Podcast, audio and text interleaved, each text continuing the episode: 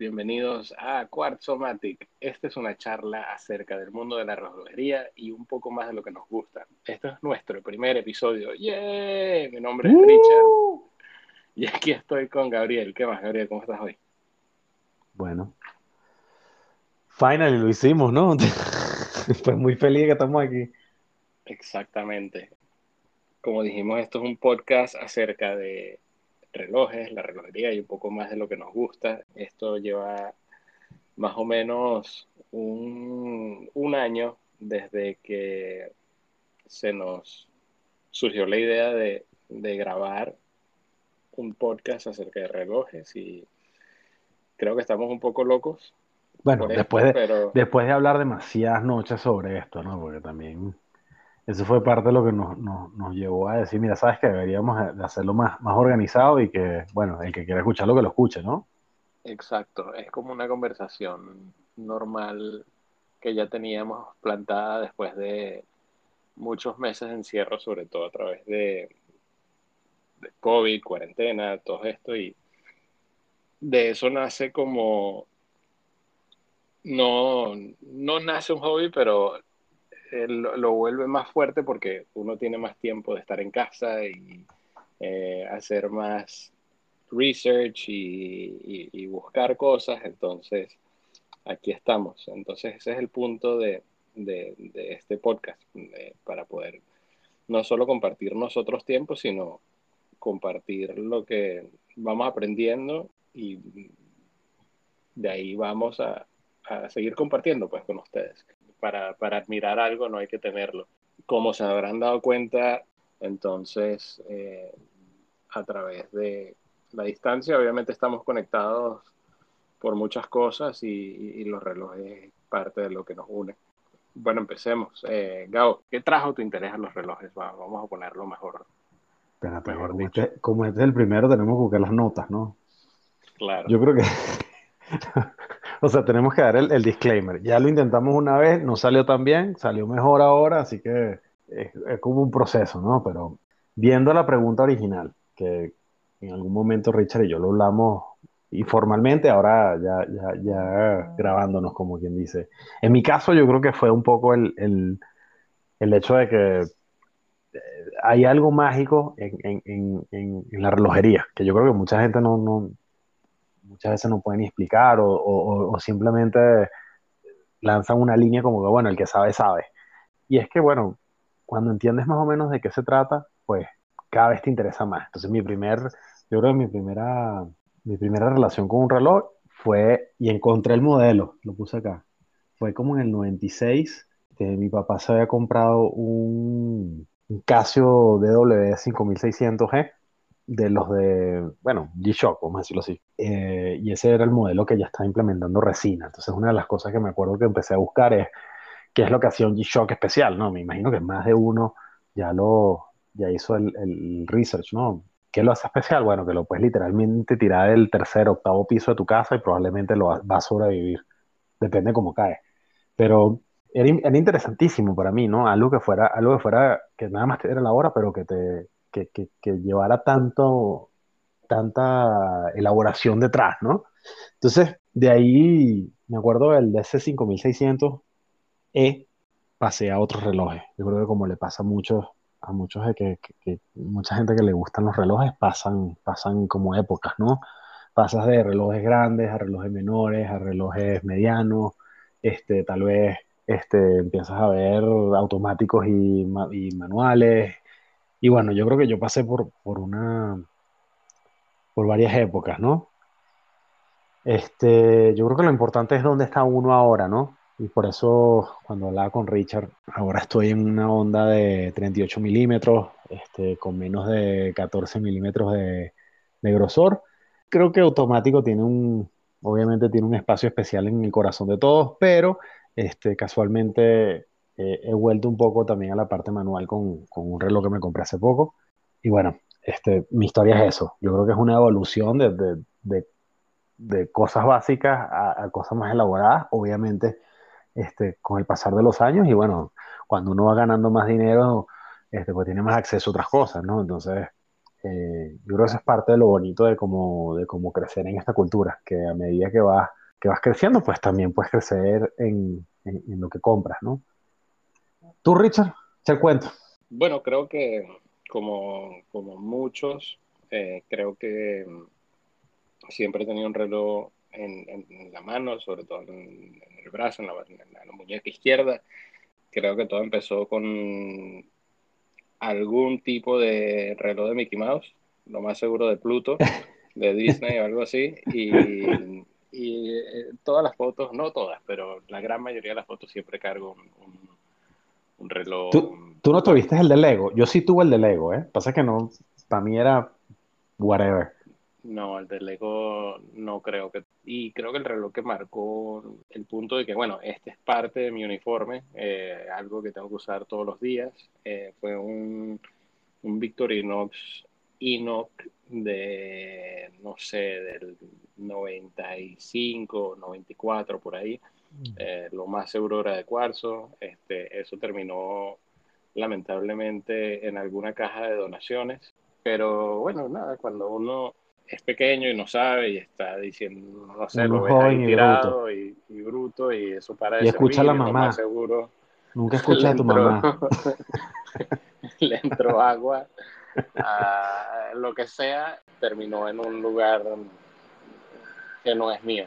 Y luego, bueno, como, como dices tú, o sea, poco a poco, a falta, vamos a decir, de ese reloj que dejó de funcionar o lo que sea, fui, creo que me compré un Hugo Boss de plástico. ¡Wow! Y luego, este, Este tipo es un valiente.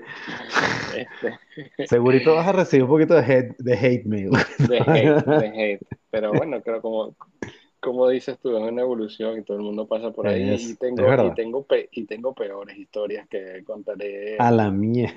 en algún punto. eh, eventualmente con relojes automáticos, también manuales, este, inclusive digitales o smartwatches. Lo, lo, ha habido de todo un poco y estamos cada vez refinando más o obteniendo más para, para, para seguir disfrutando de este pequeño hobby. Este, Ajá, tienes, que, tienes que decir dónde estás hoy, o sea, qué es lo que te gusta hoy. ¿Dónde, dónde estoy hoy? Yo diría que entre 38 y 42 es perfecto. Mierda. ahí tienes más, más hate mail. Ahí tengo más hate mail, pero sabes, no tengo la muñeca muy grande, de 7 7 pulgadas y un cuarto más o menos. Mm. Igual que yo.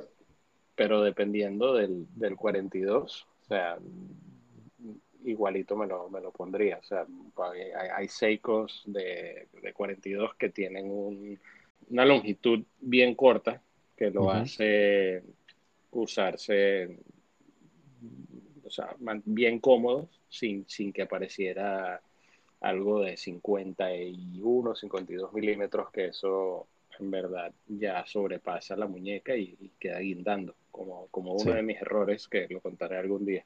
Pero sí, o sea, yo diría, mi, mi espacio en verdad es 40.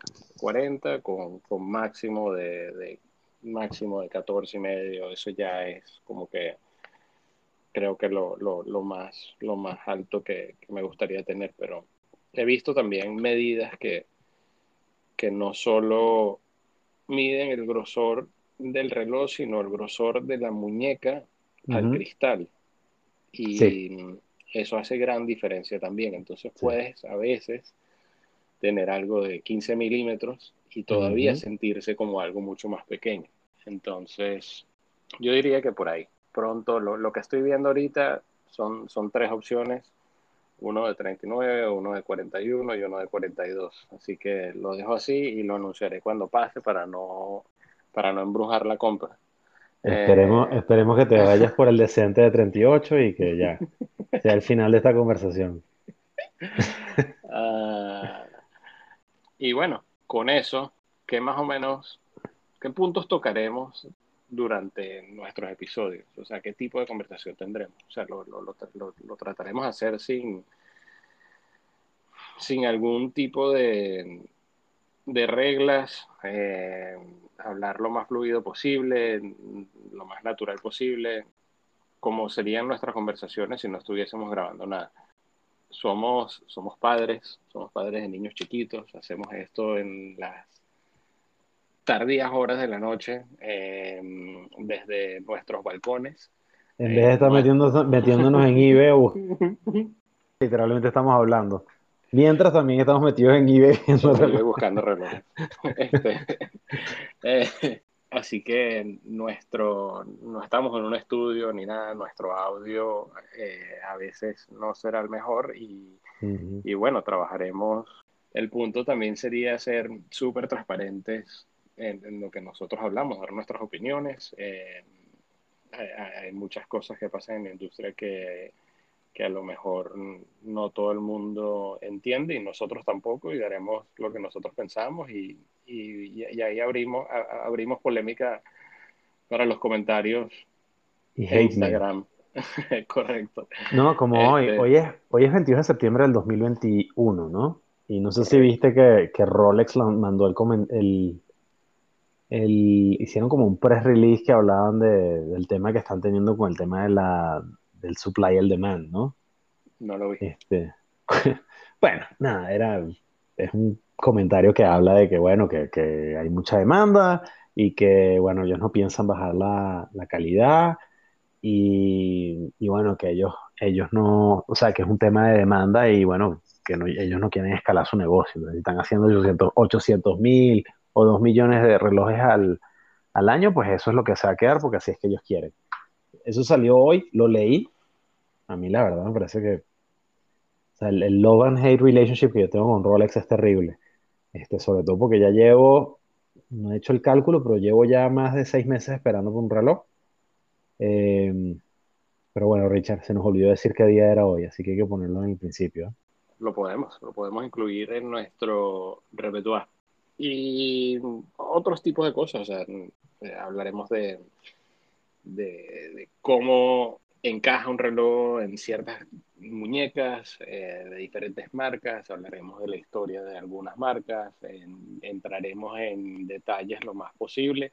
Y como dijimos, no somos expertos, estamos haciendo nuestro propio eh, research en, lo que es este tema para poder compartirlos con ustedes y aprender a la vez con ustedes.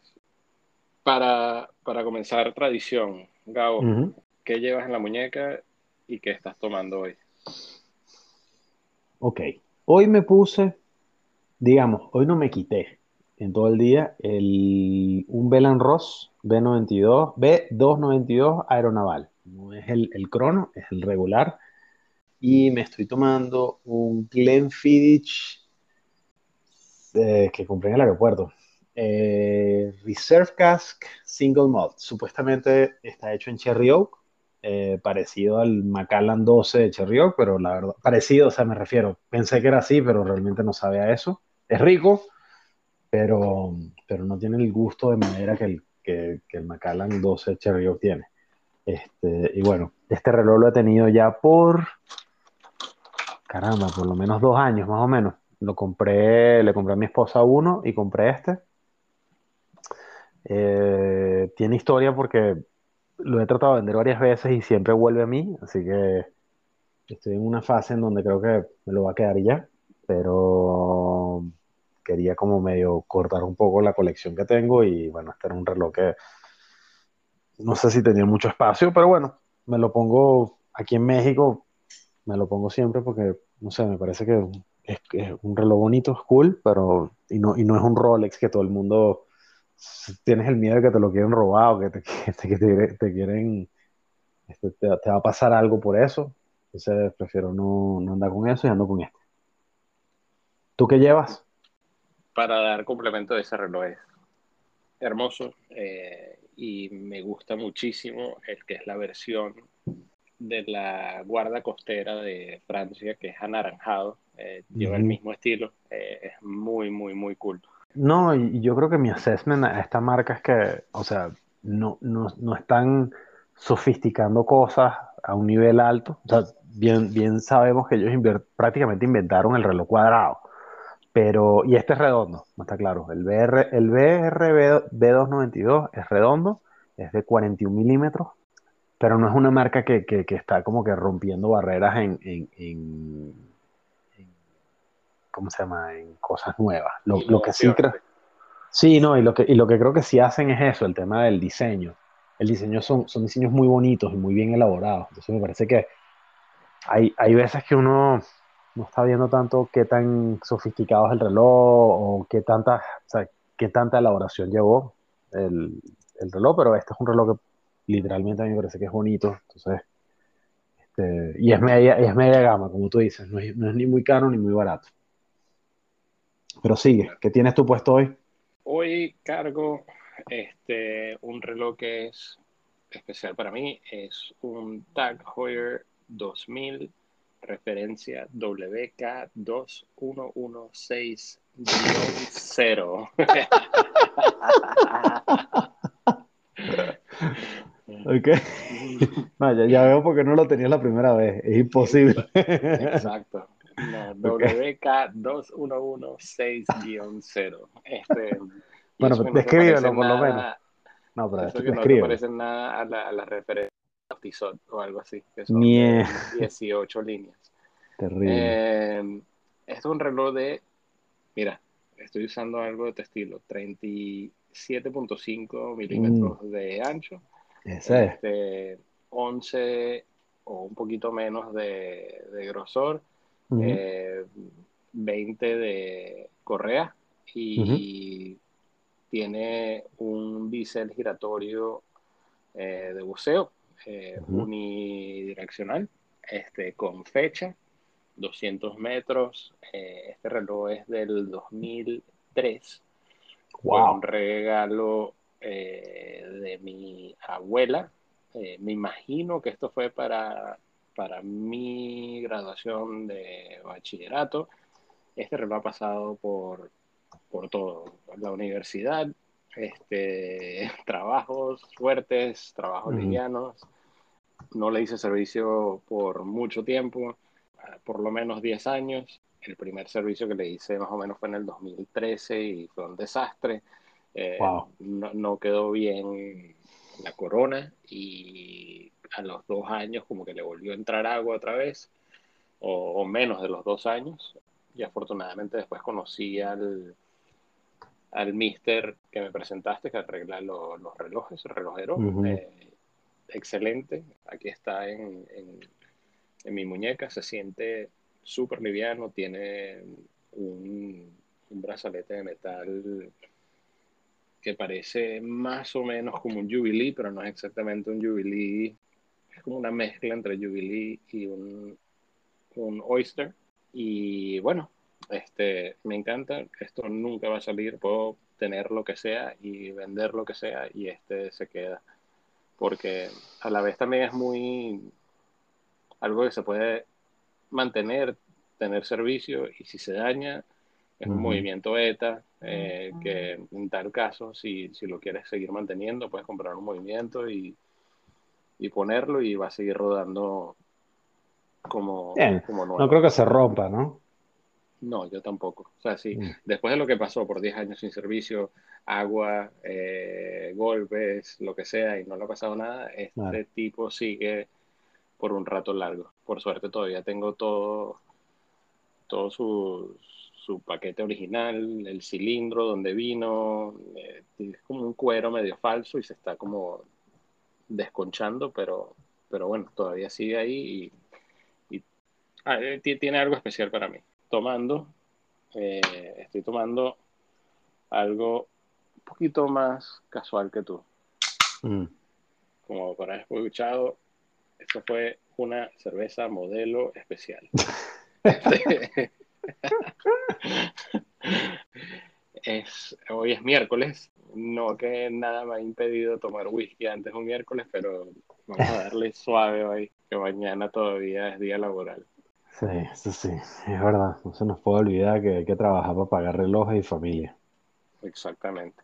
Para los siguientes episodios no, nos gustaría tocar en diferentes temas y hoy le daremos como una sinopsis de, de, de, lo que vamos a hablar y y espero que podamos seguir mejorando en nuestro, nuestro delivery, porque obviamente es algo nuevo para nosotros, para poder traerles contenido mucho, mucho más fluido, como, como marcas. O sea, un ejemplo acerca de las marcas es, o sea, aprender de la historia de las marcas, de dónde vinieron, dónde originaron, qué, cuál es su especialización, qué tipo de relojes producen.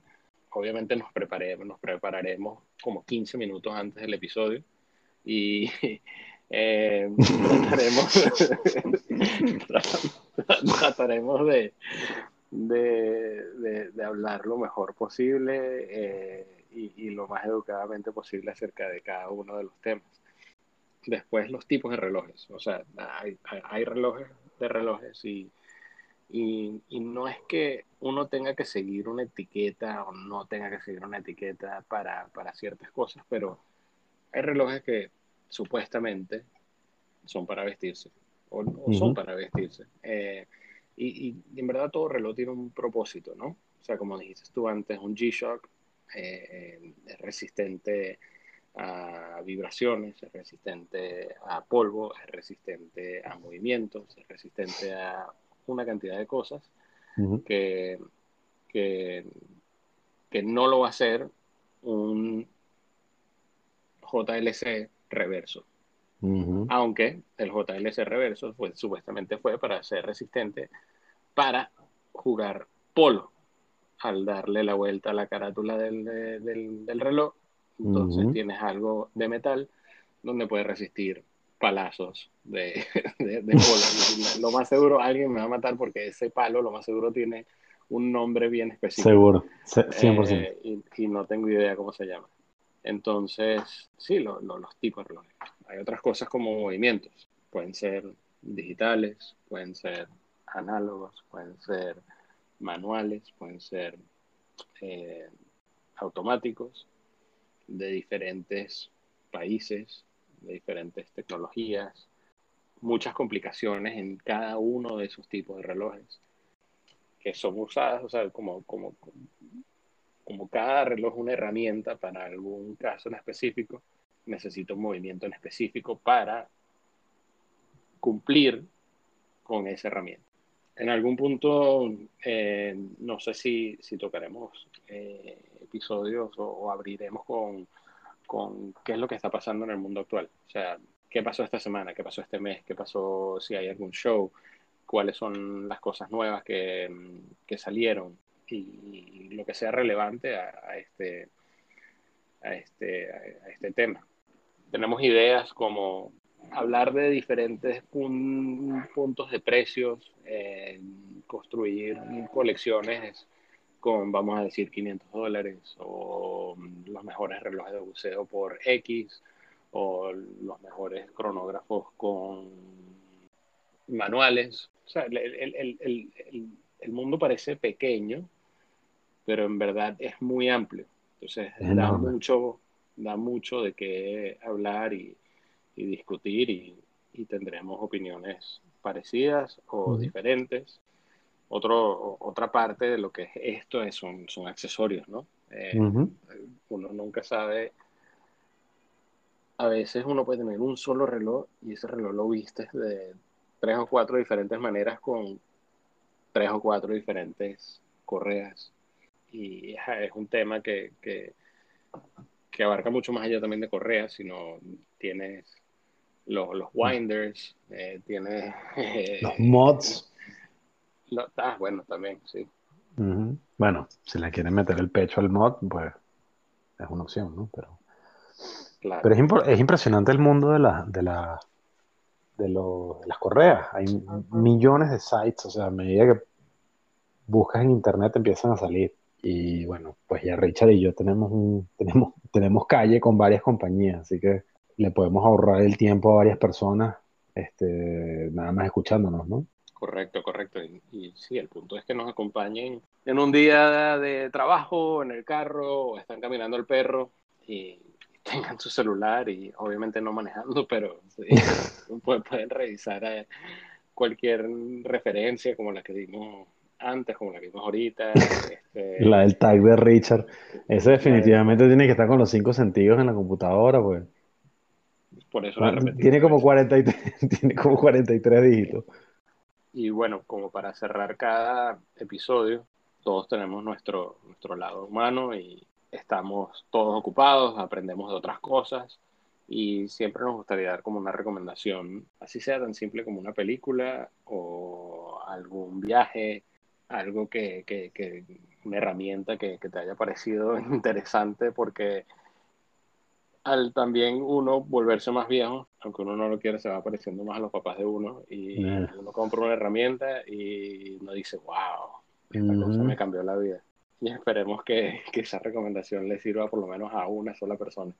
Yo había pensado hablar un poco de, algo que me causó mucha gracia y me, llamó la atención. Como mucha gente a veces está viendo televisión y de repente ve algo que le llama la atención. Muchas veces, si te gustan los relojes, terminas viendo qué reloj tenía alguien puesto, lo que sea. Y una de las cosas que me causaron algo de, interés y gracia fue que estaba terminando de ver la última temporada de, creo que es la 4 o la 5, que bueno, todavía le falta la mitad de La Casa de Papel y le noté, o sea, había notado anteriormente, pero no, le había parado, no le había dado tanta, tanta atención, eh, el reloj del profesor. Entonces, este, lo busqué un poco, vi que lo, interesante del reloj del profesor es que, primero, no conseguí el número de serie, pero vi que era un Forham, y bueno, los relojes Forham este, son unos relojes que ya no existen. Están en esa categoría de, de 36, de 34, 36, más o menos, 37. No, no recuerdo en qué año terminaron de ser producidos, pero lo que me llamó la atención de este reloj que tenía el profesor en la casa de papel es que estaba nuevo. Entonces, por ejemplo, si vas a buscar, eh, no, no, se consigue en el estado que, que, lo tenía. Y tampoco en la serie explican por qué el hombre tiene ese y aparte tiene otro digital. De la misma manera. No, es como, el otro es como un reloj eh, tipo polar, de esos, polar. Polar son los que, los que, los que son como que te, te, mantienen, tienen algún sensor de correr, no sé, que tienen los dos puestos. Y este está bueno, o sea, los Forham los puedes conseguir entre 30 y 300 dólares, la verdad.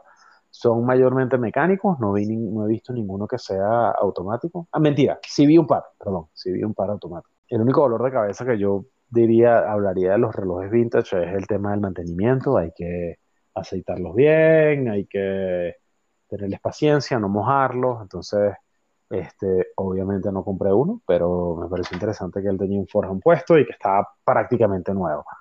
Me parece que, bueno, no está bueno que no explican por qué lo tiene puesto y por qué Forham, aparte. Pero tengo entendido que fueron populares en España en la época de los 40, 50, 60. Entonces, pues ese, ese es mi lado humano. Vean la casa de papel eh, y bueno, ya saben que el momento que vean el reloj del hombre eh, del profesor, ya saben qué reloj es y, bueno, si lo quieren comprar, no, sé la serie, pero bueno, hay muchos parecidos que encontré en eBay. A ver tú, Richard. Eh, interesante, interesante. Forham, nunca había escuchado esa marca. Yo, yo me voy a ir con otra recomendación de Netflix y es un poquito hacia el lado distinto, otro lado del mundo. Es un documental que salió hace, creo que un mes más o menos, eh, y es Cocaine Cowboys Kings of Miami, que es parte de una serie de Billy Corben, ya debe ser como, no sé, la, la tercera serie de, mm. de Cocaine Cowboys. Y para mí me pareció más interesante que las anteriores porque está casi que completamente basada en Miami, una ciudad donde vivo, donde he vivido por ocho años. ¿Dónde te casaste?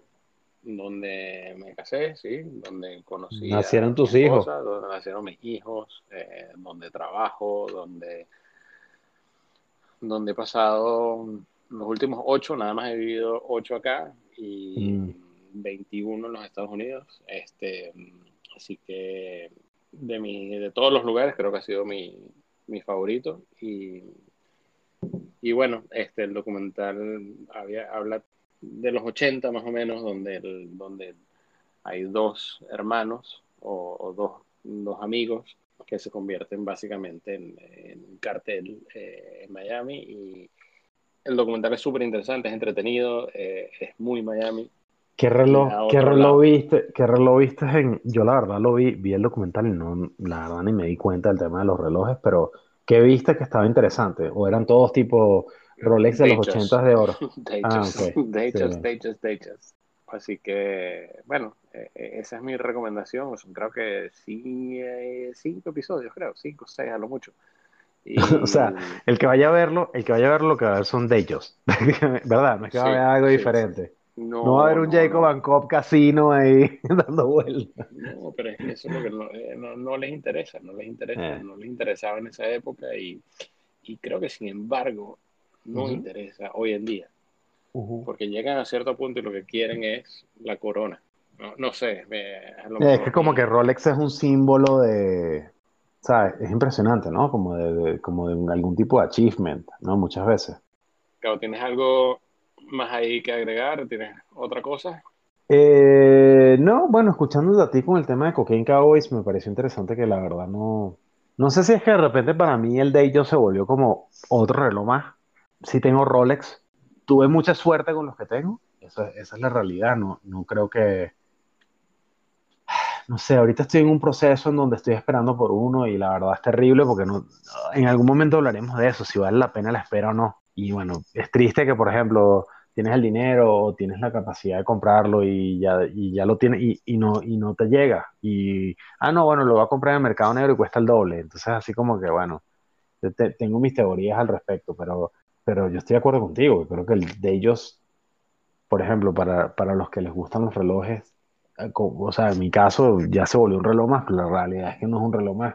Hasta en los 80, cuando, cuando estaban los Cockey Cowboys, era un, era un big deal, ¿no?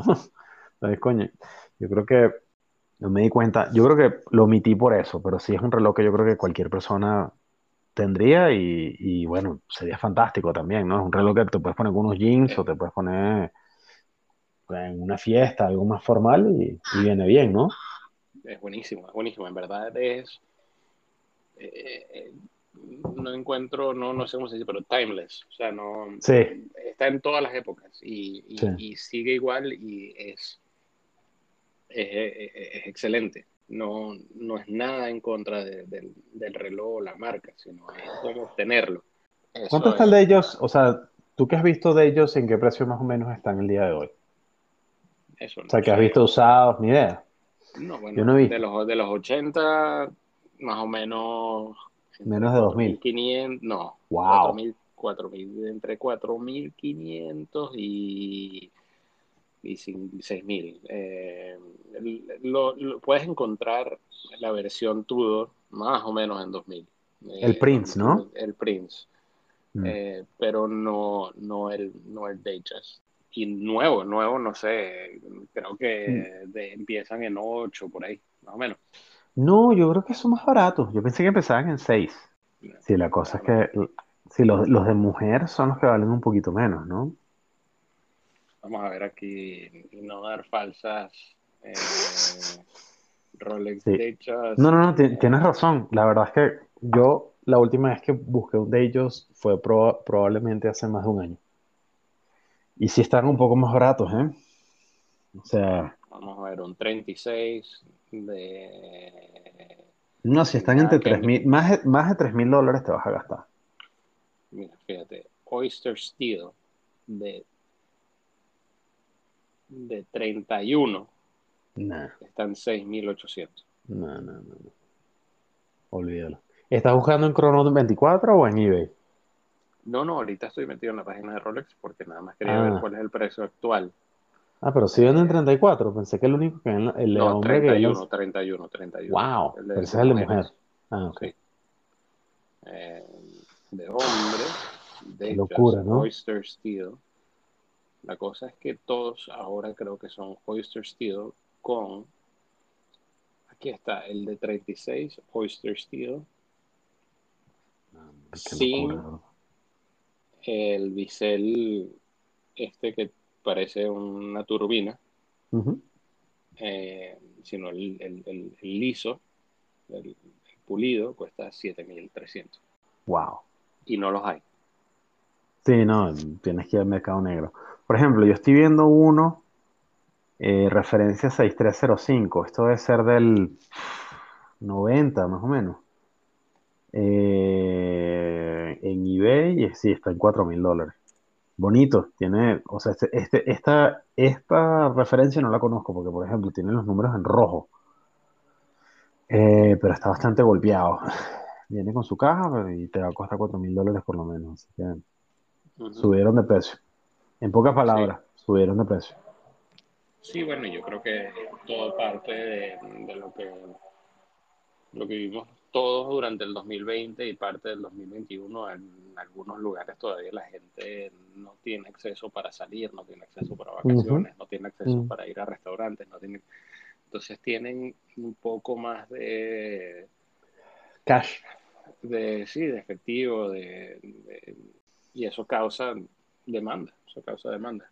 Entonces, Mm. bueno, veremos a ver qué pasa con el tiempo, pero por ahora. eh, Pero sabes que deberíamos, deberíamos usar el, el Day Just como una referencia, ¿no? Sí, el de ellos es como, eh, pudiese ser como, ¿cómo es el, el pan o el Big Mac? El Big Mac siempre cuesta Sí, lo en, mismo. en- en la, econo- en la economía. En la economía. Sí, porque eh, eh, eh, está súper interesante. Yo, yo compré un, Day Just en Black Friday el año pasado. No pagué, o sea, es bastante raro, pero me acuerdo de que los de ellos están mucho más baratos. O sea, te podías comprar un vintage. O sea, este 6305, yo estoy casi seguro que vi una referencia muy parecida o esta hace un año que costaba menos de, menos de 3 mil dólares por pero 100%. Entonces, pues ya estamos viendo hoy a septiembre del 2021 cómo, cómo el mercado se mueve, ¿no? No, perdón, 6305 es de los 70, imagínate tú, me he hecho un pelón terrible. En fin, bueno, pues fue nuestra charla del Day Just de hoy. Así mismo, así mismo. Bueno, primero, gracias a todos por, por pasar un rato con, con nosotros. Eh, vamos a intentar de hacer episodios cada dos semanas. Y, y estamos trabajando en nuestra presencia en las redes sociales eh, para poder interactuar más con ustedes. Eh, ya la cuenta de Instagram está abierta y es Quartzomatic, y, eh, sin guiones, sin puntos, sin nada, es Quartzomatic. Y ahí estaremos compartiendo un poco más de nuestras colecciones, lo que estamos haciendo eh, y, y un poco más del, del podcast. Mientras tanto, espero que, que estén bien y les mando un abrazo Yeah. apretado. Yeah. Chao. Chao, muchachos. Hasta la próxima. Bye.